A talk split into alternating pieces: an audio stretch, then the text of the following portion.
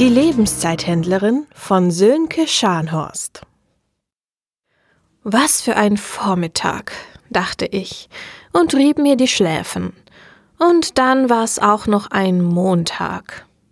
Nächstes Wochenende sollte ich etwas kürzer treten und nicht meine ganze Zeit in den Clubs verschwenden. Und dann hatte ich auch noch den ganzen Vormittag in einem Meeting mit dem Lebenszeithändler Virek verbracht, um mit ihm über die nächste Phase seines ach so wichtigen Spezialprojektes zu sprechen, anstatt etwas Produktives zu tun. Nach kurzem Zögern bestellte ich die Wantan mit Chiliöl nach Sichuan-Art und setzte mich an einen leeren runden Tisch. Mit den Augen verfolgte ich den Weg meiner Bestellung wie die dampfenden Teigtaschen aus dem Wasser gefischt wurden und in die blaue Schüssel gegeben, wie dann das Chiliöl über sie geträufelt und meine Bestellung dem Serviceroboter überantwortet wurde, zusammen mit meinem Eistee. Vorsichtig nahm ich ihm das rote Essenstablett ab, als er bei mir vorbeirollte und setzte es auf den grünen Tisch. Mit einer Geste über meinen Armreif drehte ich das Noise Cancelling meiner In-Earbuds ganz auf. Alles versank in vollkommene Stille. All die Menschen mit ihrer Geschäftigkeit und ihren Gesprächen waren verstummt. Ich schloss die Augen. Jetzt blieben nur noch die Gerüche. Dreimal atmete ich tief ein und aus, konzentrierte mich dabei auf den Fluss der Luft durch meinen Körper. Einatmen durch den Mund, ausatmen durch die Nase. Als ich die Augen wieder öffnete, fühlte ich mich ruhiger, bereit, meine Mittagspause zu genießen. Ich regelte das Noise Cancelling herunter, so dass ich das Auseinanderbrechen der Bambusholzstäbchen hören konnte. Es ist ein befriedigendes Geräusch für mich. Ich rieb die Essstäbchen gegeneinander, um eventuelle Fasern zu entfernen. Mit den Stäbchen in der einen Hand und dem Suppenlöffel in der anderen wollte ich mich gerade über die Schüssel mit dampfender Suppe und Nudeln hermachen, als jemand an meinen Tisch trat. Widerwillig legte ich das Besteck zur Seite und musterte den Grund für die Unterbrechung. Entschuldigung, Lebenszeithändlerin, kann ich Sie stören? fragte eine junge Frau, fast noch ein Mädchen, mit Haaren in allen Farben des Regenbogens. Sie trug die rosa Uniform eines Kosmetikstudios. Wer gab für so etwas noch seine Zeit aus? fragte ich mich. Ich schalt mich sofort dafür. Jede Art von Services waren das Rückgrat einer Lebenszeitökonomie. Du störst schon, sagte ich etwas ärgerlicher als beabsichtigt. Das tut mir sehr leid. Vielleicht später, entschuldigte sich das Mädchen. Ich schüttelte den Kopf. Ist schon okay. Eine Stunde für eine Stunde, sagte ich und beobachtete, wie die kondensierten Wassertropfen an meinem unberührten Earl Grey Eistee herunterglitten. Nein, danke. Ich möchte nichts kaufen oder verkaufen. Ich habe nur eine Frage, aber es kann warten. Ich komme später wieder. Sprudelte es aus ihr heraus. Plötzlich wollte ich nicht mehr, dass sie ging. Wie heißt du? fragte ich. Min Lee, antwortete das Mädchen. Min Lee? Ich bin Victoria. Ich hatte heute noch keine Zeit zum Essen, sagte ich, was nicht ganz stimmte. Heute Morgen hatte ich ein Stück Bananenbrot und ein Glas Milo Pin im Gehen. Seitdem freute ich mich auf die Nudeln und den Eistee im Hawker. Scharfe Nudeln und kalter süßer Earl Grey Tea mit genau der richtigen Menge Zitronensaft. Das konnte mich selbst Tage wie diesen vergessen lassen. Ich schaute Minli jetzt zum ersten Mal richtig an. Sie war hübsch, auf diese nicht aufdringliche Art. Ein Lächeln schlich sich auf meine Lippen. Minli, du kannst dich gerne zu mir setzen und warten, wenn es dich nicht stört, dass ich esse, bot ich ihr an. Minli wischte sich eine pinke Haarsträhne aus dem Gesicht und lächelte zurück. Es stört mich nicht, Lebenszeithändlerin, sagte Minli. Victoria, bitte, wiederholte ich. Victoria, sagte Minli. Ich nahm mein Besteck wieder auf und begann mit meinem Mittagessen. Inzwischen färbte sich Minlis Armband von orange nach gelb und zum Schluss fast nach grün. Stumm wartete sie, bis ich meine Wantan gegessen und den größten Teil des Tees getrunken hatte. Als ein Roboter vorbeifuhr, gab ich ihm das Tablett. Der Roboter wischte den Tisch und verkaufte Minli eine Schale mit Obststücken. Sie bezahlte dafür drei Minuten. Auf ihrem Armreif und dem Display des Roboters leuchtete kurz die Transaktionsbestätigung auf. Es wunderte mich immer wieder, wie die Hawker die Preise so niedrig und die Qualität so hoch halten konnten. Ich machte vor Minlis Gesicht eine Wischgeste nach oben rechts. In Minlis in Earbuds erklang das Geräusch von klimpernden Goldmünzen. Danke für das Upvote, aber das wäre nicht nötig gewesen, sagte Min Lee. Ich schüttelte den Kopf. Das war das angenehmste Mittagessen seit langem. So, was kann ich für dich tun? fragte ich. Min Lees Armreif wechselte nun völlig auf grün. Sie revanchierte sich mit einem Upvote. Ist das Geld? fragte Min Lee und legte drei Münzen vor mir auf den Tisch. Die Münzen bestanden aus blauem Plastik, nicht mal aus Metall. Ähnlich Spielchips, wie sie in Casinos verwendet wurden. Ich nahm die erste Münze auf und untersuchte sie. Woher hast du die? verlangte ich zu wissen. Ich arbeite in einem Massagestudio, sagte Minli. Ich nickte auffordernd. Aber nicht, was du denkst, sagte Minli. Ich kümmere mich um die Puppen. Ich mache sie wieder sauber, schminke sie, räume die Zimmer auf, nachdem die Kunden gegangen sind. Ich tue alles, was die Puppen nicht können. Wenn nötig, kümmere ich mich auch um die Mechanik und Software, mache Updates, lösche ihre Gedächtnisse am Abend, ähm, all das Zeug halt. Manchmal kommen auch Kunden, die keine Massage wollen, sondern einfach nur jemanden, der ihnen zuhören kann, oder sie brauchen eine Umarmung. Dann mache ich das auch. Aber das ist es dann auch. Für alles andere sind die Puppen da, erklärte Min Lee. Und woher kommen jetzt die Münzen? fragte ich nachdrücklich. Die Münzen hat eine Stammkundin als Tipp dagelassen, und ich weiß nicht, was ich damit machen soll, sagte Min Lee. Ich nickte und untersuchte die Münzen, eine nach der anderen. Wahrscheinlich wurde mit jeder Münze, die ich durch meine Finger gleiten ließ, meine Miene finsterer. Würde ich einen Armreif wie Min Li tragen, dann wäre er jetzt schwarz. Ist alles okay? fragte Min Li. Das war es nicht, aber das wollte ich nicht öffentlich besprechen. Können wir vertraulich sprechen?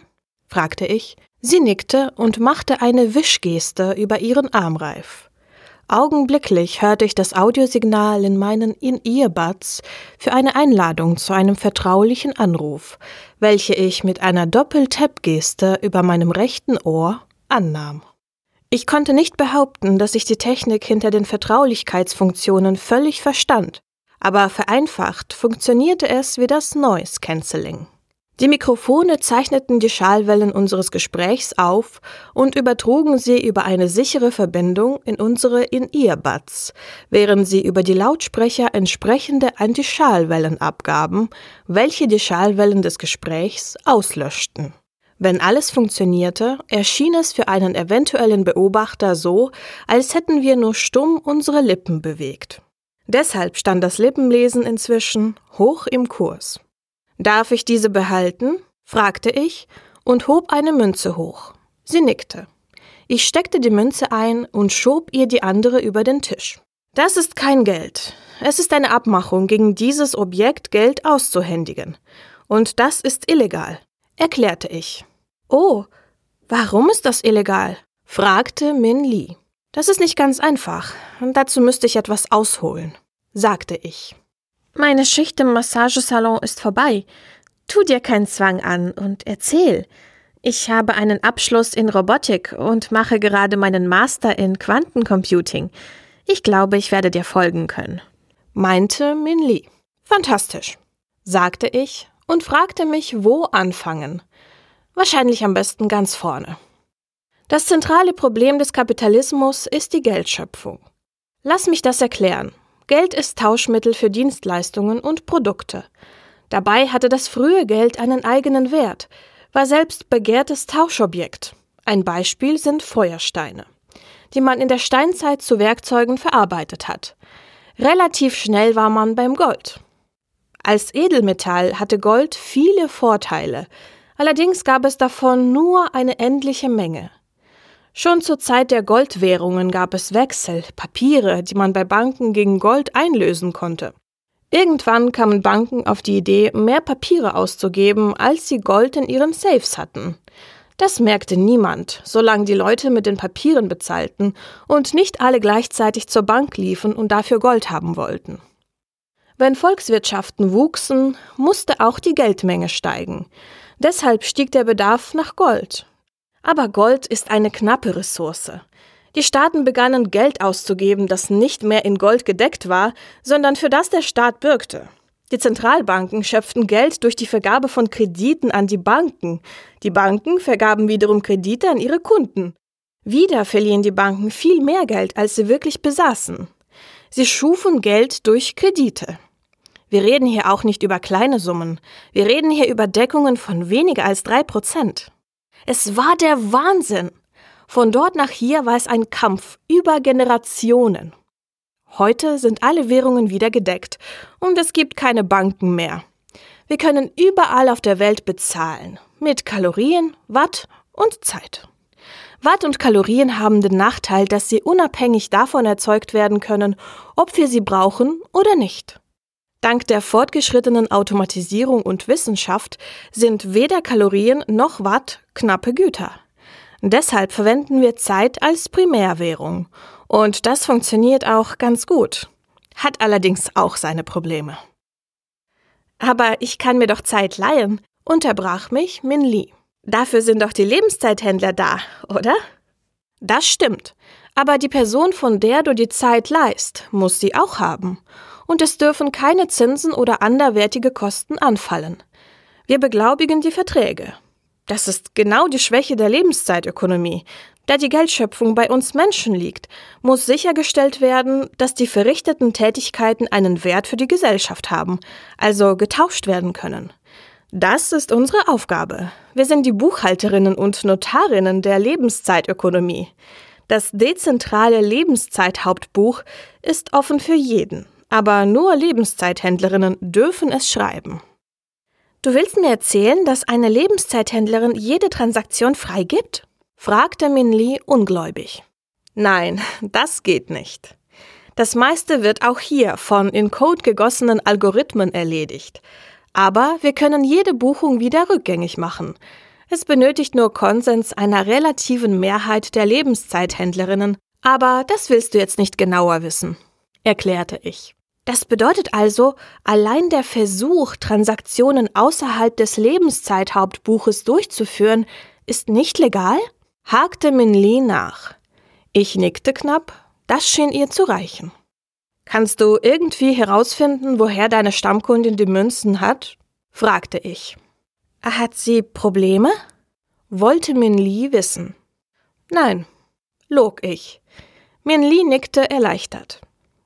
Ich frag sie einfach, sagte Min Li. Wollen wir das von meinem Büro aus machen? schlug ich vor. Min Li nickte und beendete die direkte Verbindung.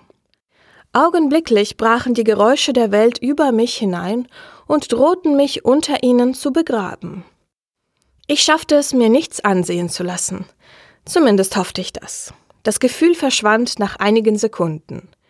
Sie hakte sich bei mir ein und wir gingen in mein Büro. Ich wusste nicht, ob sie mich stützen wollte oder ich ihr meinen Arm angeboten hatte. Aber ihr schien es zu gefallen. In meinem Office Space gab es nicht mehr als einen Tisch und zwei Stühle auf acht Quadratmetern. Unter der Decke hing ein kleiner Kasten, der Holoprojektor, und seinetwegen waren wir hier. Kaum war die Tür hinter mir geschlossen, hatte Min Li schon ihren Armreif auf den Tisch gelegt und die Projektion gestartet.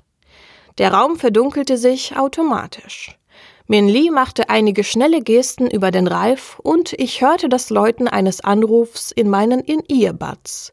Fast augenblicklich erschien das Hologramm einer Frau im Businessanzug über den Armreif. Hallo, ich bin Yokos Dito. Wie kann ich euch helfen? Sagte das Hologramm. Hi Dito, sagte Minli. Hallo Minli, habe ich das Abwort vergessen oder stimmt etwas mit meinem nächsten Termin nicht? fragte Dito. Dito? fragte ich. Ist eine App, Du kennst wahrscheinlich Doppelgänger, die ist verbreiteter. Das sind beides persönliche Assistenten auf der Basis von digitalen Zwillingen. Sie lernen aus den Entscheidungen ihrer Besitzer und können somit einfache Aufgaben übernehmen. Und das Wichtigste, sie haben vollen Zugriff auf alles, erklärte Min Lee. Sollten wir nicht besser direkt mit Yoko reden? fragte ich. Nein, Dito ist besser, sagte Min Lee und Dito strahlte uns an. Nein, sagte Min Lee an das Dito gewandt. Yoko hat das Upvote nicht vergessen und der Termin für nächste Woche steht. Die Lebenszeithändlerin hat eine Frage bezüglich des Trinkgelds. Das Dito schaute über beide Ohren strahlend zwischen Min Lee und mir hin und her, dann sagte es Trinkgeld ist doch nicht erlaubt. Das ist also die sexy Lebenszeithändlerin, mit der du unbedingt mal ausgehen wolltest. Schön, dass das zwischen euch funktioniert hat. Min Li wurde schlagartig rot. Ohne darauf einzugehen, fischte sie eine der Münzen aus ihrer Schürze und hielt sie dem Dito hin. Dieses Objekt meine ich, sagte Min Li. Weißt du, woher Yoko das hat? Golden Mal Komplex, erklärte Dito ohne Zögern. Sie hatte dort einen Termin zur Family Karaoke in der Milchbar. Zum ersten Mal hört sich Dito wie ein Programm an. Jede Illusion von Bewusstsein war verschwunden. Danke, sagte Min Lee und beendete die Verbindung. Die Dinger sind ja ein Sicherheitsalbtraum, sagte ich. Ich sollte meinen Doppelgänger vielleicht besser ausschalten. Ein Sicherheitsalbtraum vielleicht, aber so praktisch für uns, witzelte Min Lee. Was machen wir jetzt? Ich setzte mich hin, stützte meine Ellenbogen auf den Tisch und massierte meine Nasenwurzel. Der Golden Mile Komplex. Ich kenne den Ort. Das ist nicht in einer Arkologie. Das ist im überschwemmten Teil der Altstadt. Allerdings steht da noch eine Note des Lebenszeithauptbuchs. Das ist kein Zufall, vermutete ich. Die Notes sind doch durch die Blockchain gesichert, meinte Min Lee. Min Lee, da stimmt irgendwas nicht. Ich möchte dich da nicht mit reinziehen, sagte ich. Es fühlt sich an wie eine Falle. Der erste Schritt einer Falle zu entgehen, ist zu wissen, dass sie da ist, philosophierte Min Lee. Sie setzte sich mir gegenüber. Ich kontaktiere die Gilde, sagte ich und öffnete eine gesicherte Verbindung. Es wurde wieder still um uns. Min Lee würde nicht hören können, was ich mit der Gilde besprach. Min Lee saß mir gegenüber und lächelte mich an. Ja, antwortete eine Männerstimme, die ich sofort erkannte. Hallo Gregory, Victoria hier, sagte ich und erklärte ihm dann kurz die Situation. Es ist wahrscheinlich nichts. Analytics sagt nur ein sehr geringes Risiko voraus. Wie auch immer. Ich informiere die Behörden und schicke eine Einsatztruppe los. Sie treffen dich dort. Ich vertraue dir mehr als einer KI. Vertraue deinem Bauchgefühl. Wenn es vorbei ist, erwarte ich einen Bericht. Danke, sagte ich und unterbrach die Verbindung. Min Lee mochte keine Banker kennen, aber ich hatte schon mehr als einmal eine Begegnung mit diesem Schlag von Menschen. Es war nie angenehm. Sie waren nie einsichtig, teilweise gewaltbereit. Gregory wusste das. Es sei ihm nicht ähnlich, einfach zur Vordertür reinzumarschieren, egal was die Analytics sagte. Das gefiel mir nicht. Also, dann lass uns gehen, rief Min Lee, noch bevor ich die Chance hatte, überhaupt einen Gedanken zu fassen.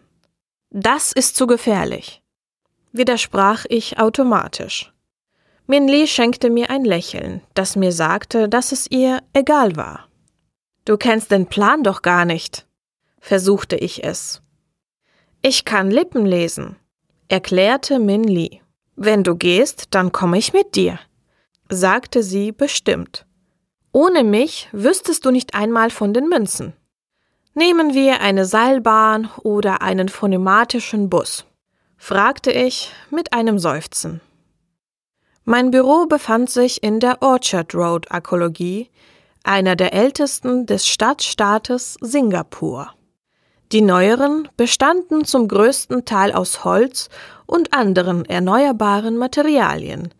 Die neuesten Arkologien waren sogar tatsächlich genetisch modifizierte Bäume, die in etwa 50 Jahren ihre volle Größe erreicht haben würden und dann die alten 700 bis 1200 Meter hohen überragen würden. In 200 Jahren sollten dann alle Arkologien der Stadt zu einem einzigen Gebäude zusammengewachsen sein. Von hier oben war die Stadt von einem tropischen Urwald nicht zu unterscheiden.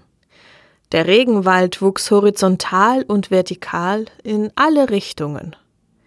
Wegen der Hitze und hohen Luftfeuchtigkeit ging ich nur selten tagsüber raus. Zwischen den Türmen gab es ein Gewirr von Tunneln und Brücken und nicht zu vergessen die Seile der Gondeln. Wir hatten unsere Gondel für uns allein auf der zwei Kilometer kurzen Schussfahrt in die Tiefe. Auf dem Dach der Fort Canning Arkologie glaubte ich im Vorbeirasen Schafe grasen zu sehen. Ich versuchte mich abzulenken. Das Display der Gondel zeigte Nachrichten und Werbung. Die Päpstin in Vatikan verurteilt die Gegenpäpstin in Speyer. Eine Burgerkette bewarb ihren neuen Luxusburger mit 30 Prozent echtem Fleisch in der Pattymasse. Irgendwo war wieder Krieg. Für einen Augenblick wünschte ich mir, die Gondel würde nicht rechtzeitig bremsen und wir würden in das Nicol Highway Stationsgebäude krachen. Das passierte nicht. Die Gondel bremste sanft, die Energie wurde dabei in einer Sprungfeder gespeichert. Früher hatten Leute für so einen Adrenalinrausch noch extra Geld ausgegeben.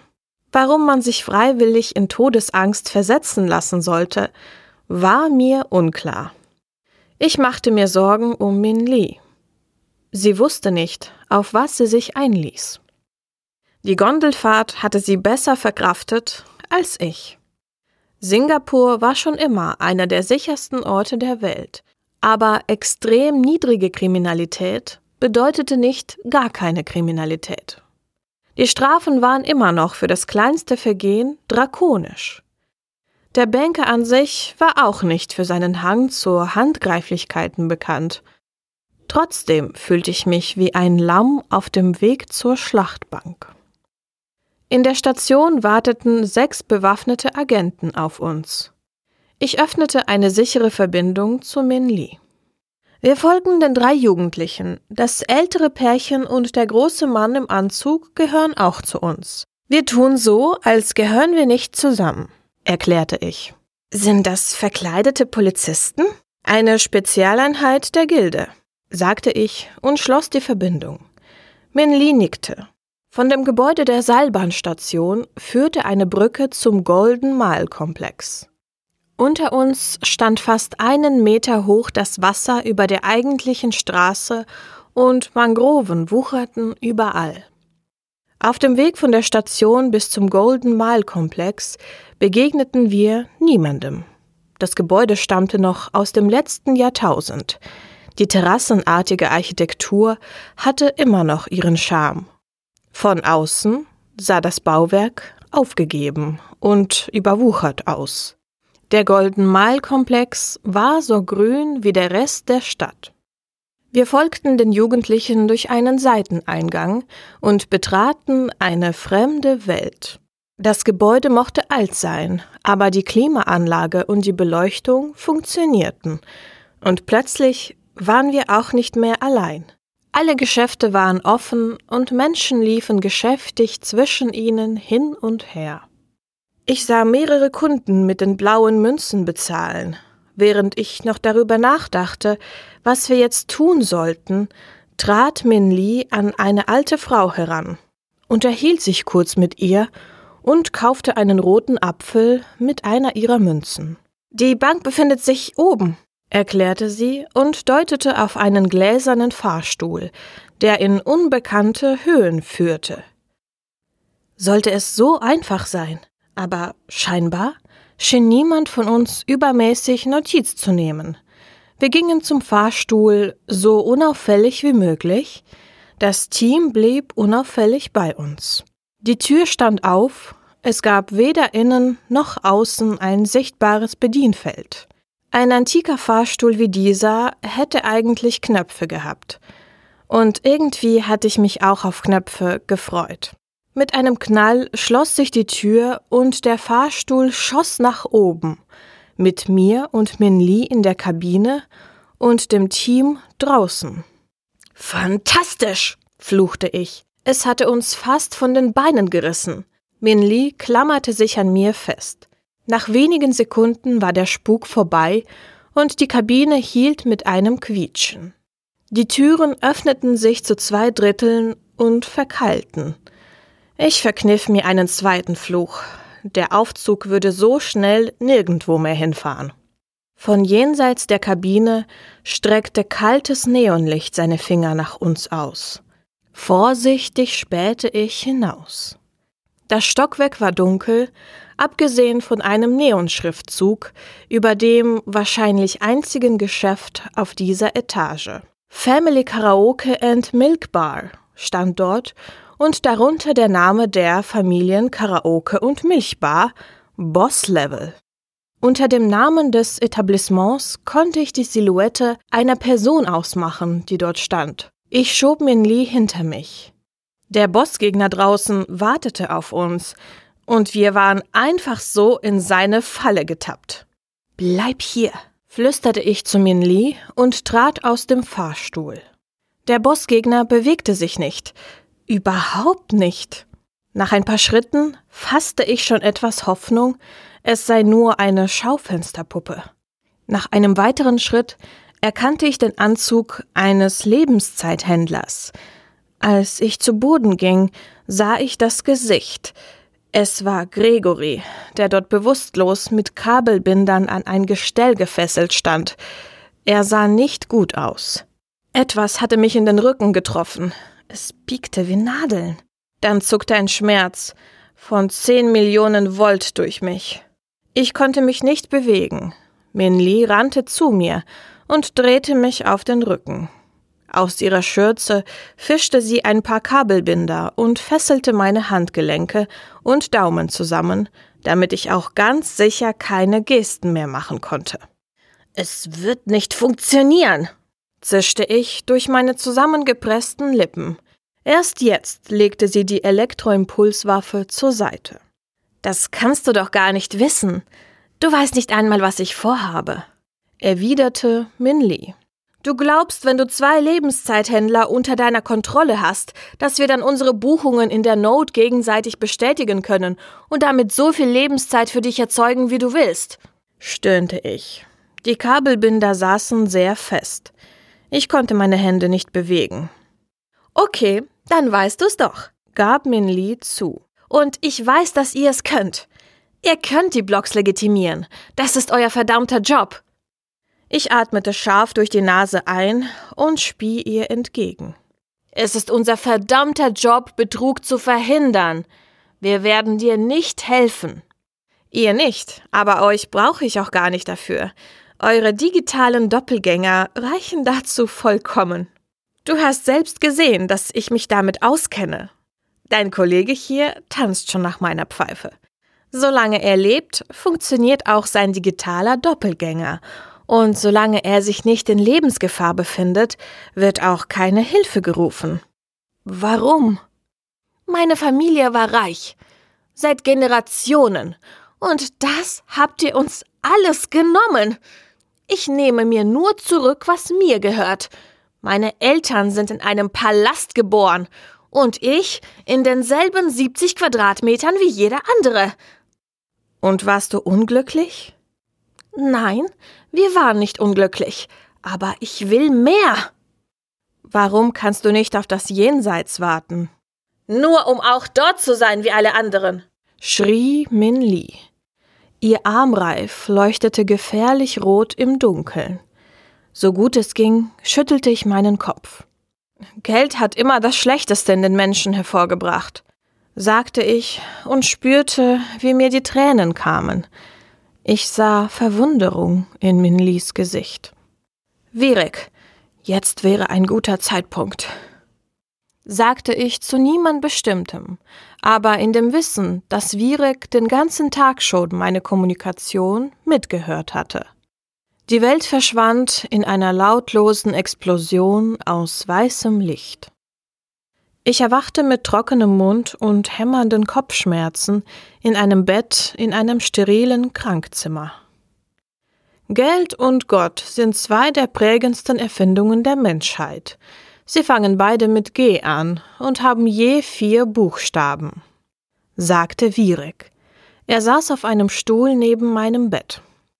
Es braucht Glauben, damit sie existieren, vervollständigte ich unseren Codesatz. Ist Gregory okay? fragte ich. Abgesehen davon, dass sein Ego etwas angekratzt ist, weil er sich hat von einem Kind überrumpeln lassen, geht es ihm gut, versicherte mir Virek. Beim nächsten Mal machst du wieder den Lockvogel, erklärte ich. Er lächelte. Was ist aus der Kleinen geworden? fragte ich. Min Li hat nicht einen, sie hat zwei Lebenszeithändler angegriffen. Die Strafe dafür ist eindeutig. Ihr Leben wurde terminiert und ihr Bewusstsein ins Jenseits geladen, erklärte Virek. Konträr zu dem, was sie behauptet hat, gefällt es ihr gut. Sie hat gefragt, wie es dir geht. Sie würde sich gerne bei dir entschuldigen.